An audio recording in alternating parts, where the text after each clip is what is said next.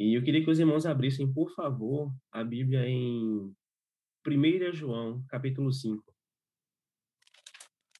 1 João, capítulo 5, versículos 13 e 14.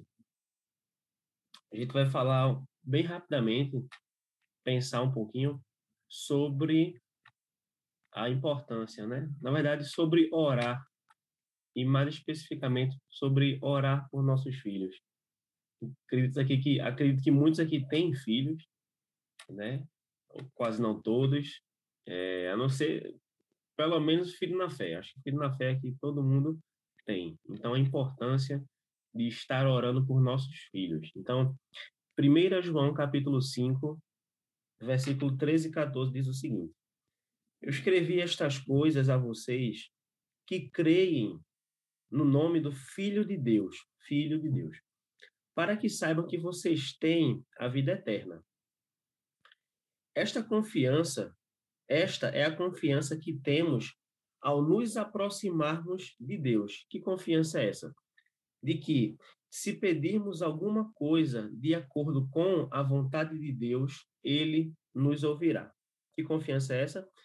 Que, se pedirmos alguma coisa de acordo com a vontade de Deus, ele nos ouvirá. E onde é que entra é, a questão dos nossos filhos aí, né?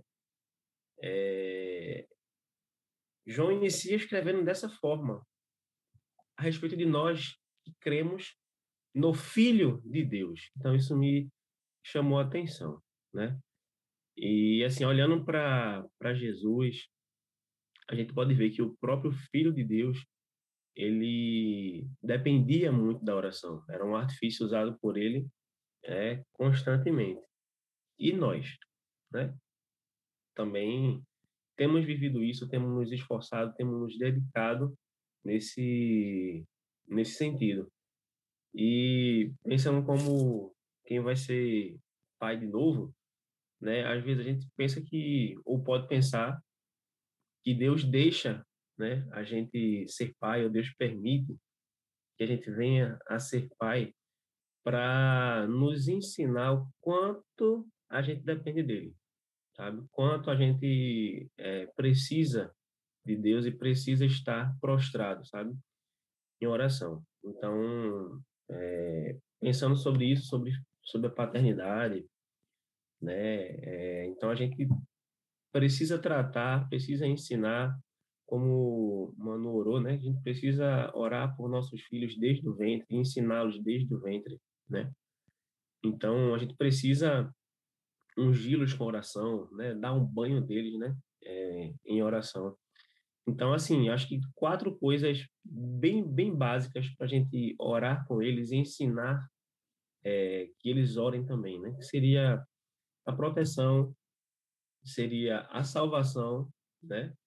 É, a dedicação deles a Deus e provisão, sabe? Acho que, assim, quatro coisas que a gente, pelo menos, tem buscado transmitir, né?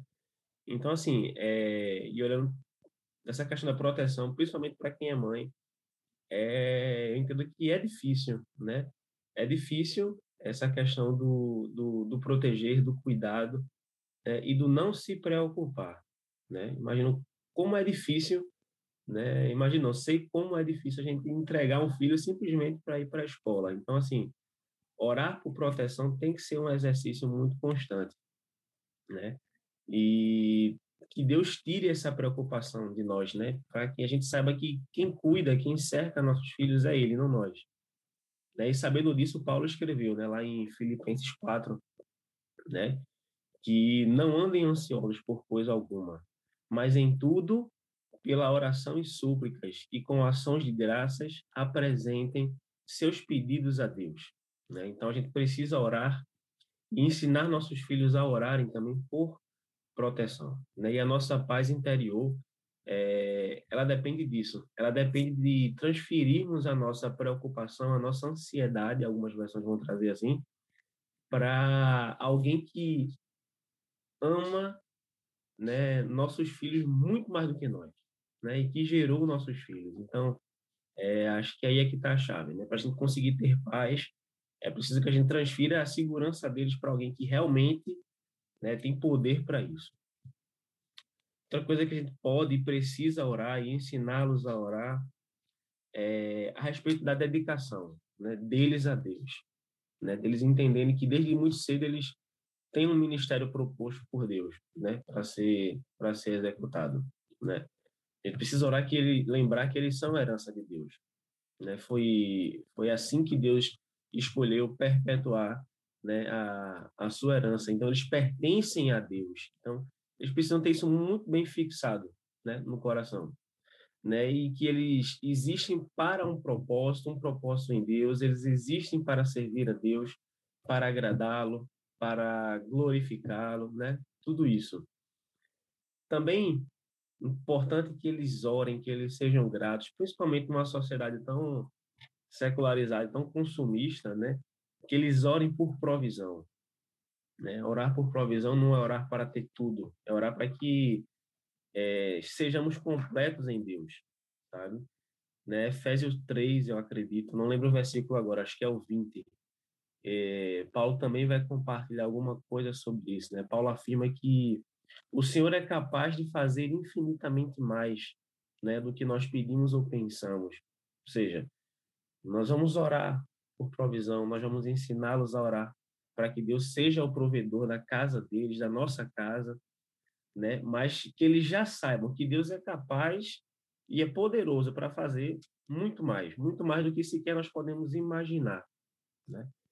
E Deus sempre está está estará, né? Deus é interessado em ouvir e suprir aquilo que nós precisamos. É, Paulo também fala isso lá em, em Filipenses, no mesmo capítulo né, que a gente leu sobre não estar preocupados, capítulo 4 de Filipenses. Por fim, a respeito da salvação, né? A respeito da salvação, que é o ponto mais importante né, da, da nossa vida, da nossa história. Nós precisamos transmitir isso para os nossos filhos, né?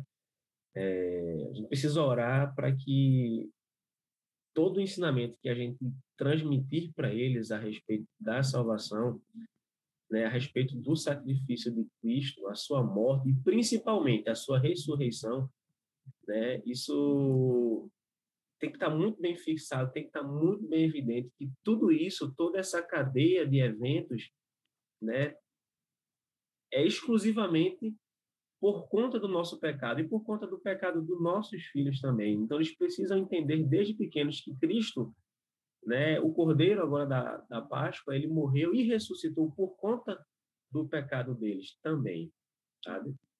Então, é, que isso seja muito claro, muito perceptível na, na vida deles, né? E, e a respeito da, da salvação, que a gente também olhe para que eles sintam o mover, a presença, a evidência do Espírito Santo, que é quem vai convencê-los.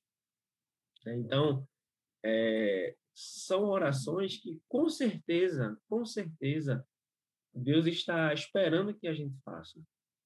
Né? Orar pela proteção dos nossos filhos, isso é da vontade de Deus? Com certeza, sim. Orar para que nossos filhos sejam dedicados à obra do Senhor? Também? Com certeza. Pela provisão, sim, nós precisamos orar pelo, pelo nosso mantimento. E principalmente pela salvação nossa e deles. Deus espera que a gente faça isso, né? E João escreve isso. Que essa, essa é a confiança que temos em Deus. E sabemos que se orarmos é, por algo que está de acordo com a vontade de Deus, certamente Ele nos ouvirá, né? E assim, tantas outras coisas, né? Nós podemos orar por sabedoria, fortalecimento, né, por orientação, por direção nas decisões, tudo isso nós precisamos colocar, né, envolvê-los nesse nesse espírito de oração. Né? E eu sempre me pergunto, a gente está no caminho certo? Com certeza, com certeza estamos no caminho certo. No, no início de dia dedicado à, à, oração, né? E não foi diferente com os discípulos também. Né? Os discípulos pediram né, a, a, Jesus para que os ensinassem a orar e Jesus fez.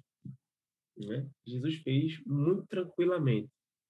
E eu creio muito nisso, que nós também precisamos pedir para que é, o Espírito Santo nos ensine a orar, E nós precisamos pedir com nossos filhos para que o Espírito Santo ensine a nossa casa a orar.